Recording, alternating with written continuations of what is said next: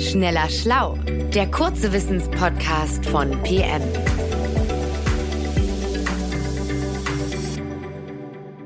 Hallo und herzlich willkommen bei einer neuen Folge von Schneller Schlau, dem kleinen Podcast von PM. Äh, mein Name ist Jens Schröder und ich habe äh, heute die Fragestellung für die heutige äh, Sendung, Show, Ausspielung quasi aus mir selbst heraus geschöpft. Also ich frage, was was ich mich kürzlich selber gefragt habe. Ich habe kürzlich nämlich einen Podcast abgehört, in dem ich selber spreche und jedes Mal denke ich dann, Mann, klingt meine Stimme da blöd. Eigentlich habe ich doch eine ganz andere Stimme. Das ist doch irgendwie fremd, was da ist. Und da fragte ich mich, wieso ist das eigentlich so? Wieso klingt die eigene Stimme in einer Aufnahme, kennt ihr vielleicht auch, wieso klingt die so verkehrt? Und ich vermute, dass da irgendwie Physik im Spiel ist. Deswegen habe ich mir heute wieder Johannes Kückens eingeladen in den Podcast, Physiker und Physikerklärer. Hallo Johannes. Hallo Jens. Ähm, übrigens, ich habe gleich eine schlechte Nachricht für dich. Deine Stimme klingt gar nicht verkehrt oder komisch auf Aufnahmen, also wenn du dich selbst abhörst, sondern das klingt ganz richtig. Das, was das Mikro aufnimmt und was auch alle anderen dann im Podcast hören, das ist deine echte Stimme. Also genau das. Und so hören dich auch alle anderen im direkten Gespräch. Ah, das hatte ich schon fast irgendwie ein bisschen befürchtet, dass das so sein könnte. Dann stelle ich die Frage jetzt andersrum. Warum klingt die eigene Stimme so anders?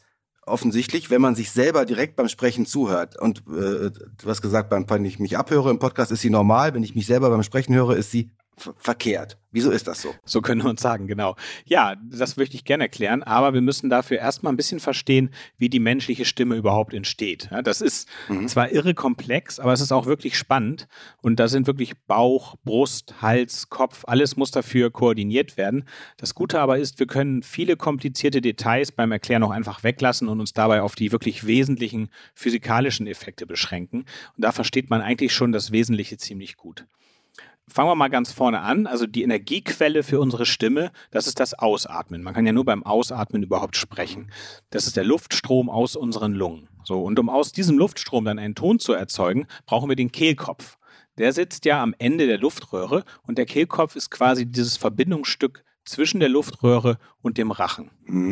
Jetzt wird es biologisch und gar nicht physikalisch, aber Ein bisschen. Im, im Kehlkopf sitzen ja auch die Stimmbänder, oder? Die sitzen da noch drin. Die machen den Ton. So habe ich mir das jetzt vorgestellt. Ja, genau. Im Kehlkopf sitzen die Stimmbänder, aber die Stimmbänder sind dann wiederum nur ein Teil der sogenannten Stimmlippen. Und die Stimmlippen sind es eigentlich, die für so eine Art Urklang äh, sorgen, also die einen Urklang, wenn man das so will, aus dem Luftstrom, den man beim Ausatmen erzeugt, formen. Mhm. Man kann sich das, das grob so vorstellen, also da, wo die Luft aus der Luftröhre beim Ausatmen austritt, da trifft sie auf zwei Stimmlippen, die stehen sich so als Paar gegenüber und zwischen den beiden Stimmlippen, da liegt die sogenannte Stimmritze, also eine kleine enge Stelle. Und durch diese enge Stelle muss die Luft dann durch beim Ausatmen. Hm. Also ist der Kehlkopf mit den Stimmlippen quasi so eine Art Verengung am Ende der Luftröhre, wo die Luft dann durchgedrückt werden Ganz muss. Ganz genau. Ganz genau. Und weil die Luft durch die Stimmritze zwischen diesen beiden Stimmlippen sehr schnell vorbeiströmt, sehr schnell da durchströmt, mhm. entsteht zwischen den Lippen zwischen diesen Stimmlippen ein Unterdruck, sodass diese Stimmlippen dann zusammenkommen. Also die scheinen sich regelrecht anzuziehen. Und das wiederum, und das ist jetzt wirklich Physik, das kommt, weil der Bernoulli-Effekt da voll zuschlägt. Dadurch schließt sich die Stimmritze dann und der Luftstrom bricht ganz kurz ab. Okay, spätestens jetzt der Moment, wo äh, der Bernoulli-Effekt einmal erklärt werden muss. Den kannte ich nicht. Ja, also der Bernoulli-Effekt tritt immer dann auf, wenn eine Strömung, jetzt egal ob eine Flüssigkeit oder ein Gas, durch eine Verengung durchströmt. Da muss nämlich das Medium in dieser Verengung ja automatisch schneller strömen als davor und dahinter, damit die gleiche Menge durchkommt. Mhm. Und bei dieser Geschwindigkeitszunahme, die automatisch passieren muss, sinkt dann auch automatisch der Druck in dem Medium, also in der Luft in diesem Fall. In der Luft, die durch die Stimmlippen durchströmt. Das ist im Prinzip eine Folge aus der Energieerhaltung. Und weil dann ähm, jetzt in unserem Beispiel der Luftdruck zwischen den Stimmlippen sinkt, entsteht da ein Unterdruck und die Stimmlippen treffen aufeinander. Also die saugen sich quasi gegenseitig an und schließen dann die Stimmritze. Mhm. So, und weil jetzt die Luft nicht mehr durch die Ritze kommt, baut sich dann dahinter den Stimmlippen Überdruck auf, die sind ja zu, die beiden Stimmlippen, der die Stimmlippen dann wieder auseinanderdrückt. Okay, ich beginne zu verstehen, dann strömt wieder danach die Luft durch die enge Stelle, wenn die wieder auf sind, Bernoulli schlägt erneut zu mhm. äh, und die Stimmlippen schließen die Stimmritzen dann wieder, weil die, der Unterdruck wieder da ist. Und so geht das dann immer hin und her. Unterdruck, Überdruck, Unterdruck, Überdruck. Genau. Und jetzt habe ich die Vermutung, diese Stimmlippen fangen dann durch dieses Auf und Zu irgendwie an zu schwingen und der Ton entsteht dann so wie beim Streichinstrument, wo die Seite ja auch in Schwingung gerät. Ist das so? Ja, nicht ganz. Also die Stimmlippen geraten schon in Schwingung, das ist richtig, aber der Ton entsteht viel direkter. Also dieses stoßweise Austreten des Luftstroms durch die Stimmritze ist ja selbst schon eine Luftschwingung, eine Schallwelle und damit auch ein Ton. Töne sind ja nichts anderes als Luftdruckunterschiede, die sich dann wellenförmig im Raum ausbreiten. Also dadurch, dass es immer auf und zu geht, kommt die Luft ja nur stoßweise raus. Und das ist schon eine Welle und das ist schon Ton. Und, mhm. und die Höhe dieses Urtons, also die Frequenz dieser Luftschwingung, die hängt jetzt direkt damit zusammen, wie schnell sich die Stimmlippen öffnen und schließen. Und ist das schnell? Ist das richtig äh, ratzfatz dann? Das ist richtig schnell. Das ist unterschiedlich, ob Mann oder Frau. Ähm, also wenn man eine eher hohe Stimme hat, eine Frauenstimme hat, sind das so 200 Mal in der Sekunde. Und mhm. bei Männern ist eine typische Frequenz 125 Mal. Also dann ist die Tonfrequenz 125 Hertz. Das ist quasi der Grundton, den ich wahrscheinlich ungefähr hätte. Aber das ist jetzt nur der Urton, äh, der Grundton, ja. wie du das gerade genannt hast. Den stelle ich mir jetzt so als leises Summen irgendwie vor. Ja, ist richtig. Aber auch dieser Urton ist schon sehr komplex. Der besteht nämlich nicht nur aus genau einer Frequenz, also diesen 125 Hertz zum Beispiel, sondern zu diesem Grundton kommen auch noch Obertöne dazu, also Töne höherer Frequenzen. Das ist vergleichbar mit Musikinstrumenten, die ja auch nicht nur einen Grundton erzeugen, sondern auch immer Obertöne dazu. Hm. Das ist also eigentlich gar nicht ein Urton, sondern eher ein Urklang, der da entsteht.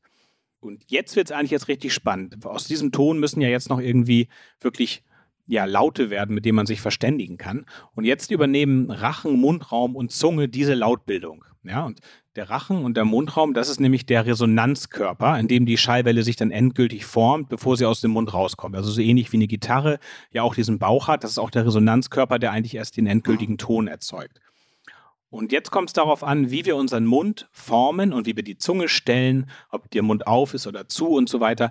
Je nachdem, was wir da machen mit dem Mund und mit der Zunge, werden jetzt ganz unterschiedliche Obertöne dieses Urklangs verstärkt oder eben auch unterdrückt. Ah, okay, es ist immer der Urklang, aber je nachdem, welche Obertöne dominant geworden sind durch unsere Mundakrobatik dann jeweils, mhm. je nachdem, kommen dann verschiedene Laute aus dem Mund, wo die Sprache draus geformt wird. Genau, und, und diejenigen Obertöne, die jetzt so einen Laut prägen, also zum Beispiel ein A oder ein O, die nennt man Formanten.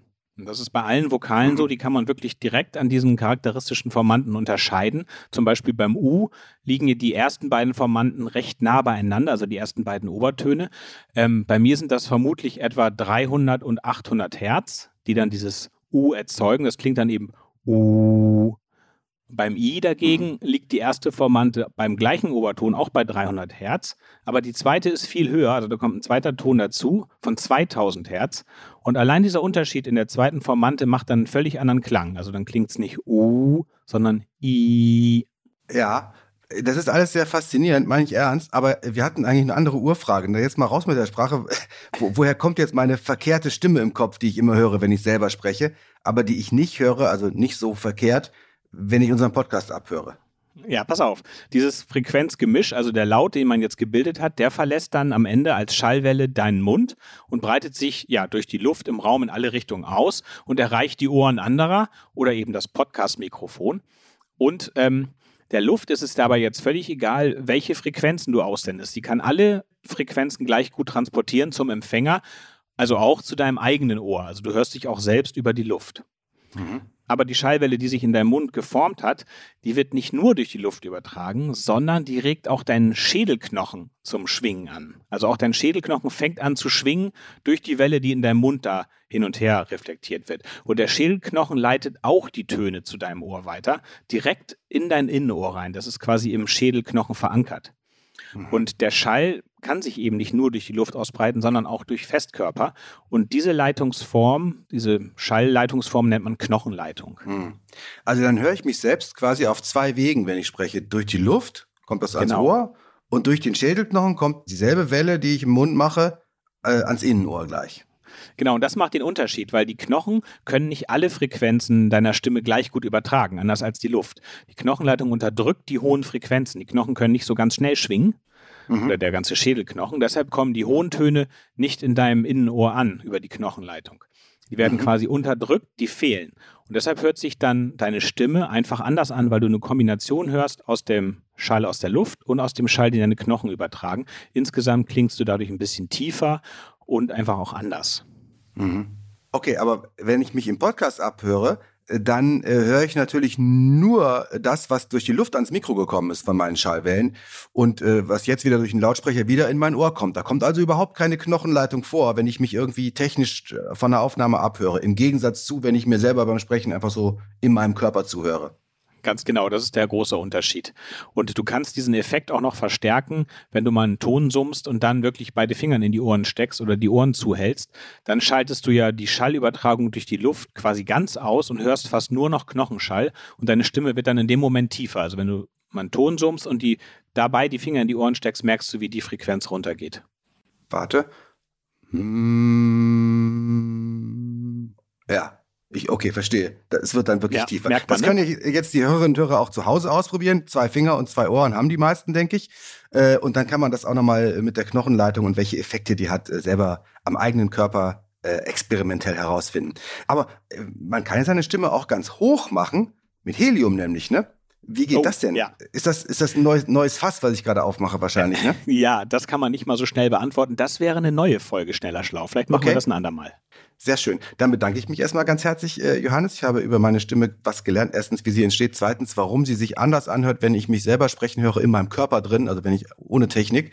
Oder wenn ich mich sozusagen eine Aufnahme von mir äh, über Kopfhörer nochmal anhöre, habe ich verschiedene Stimmen scheinbar. Äh, und warum das so ist, das hast du gerade erklärt. Das finde ich sehr schön. Herzlichen Dank und euch da draußen danke fürs Zuhören. Bis zur nächsten Folge Schneller Schlau. Tschüss. Tschüss. Schneller Schlau, der kurze Wissenspodcast von PM.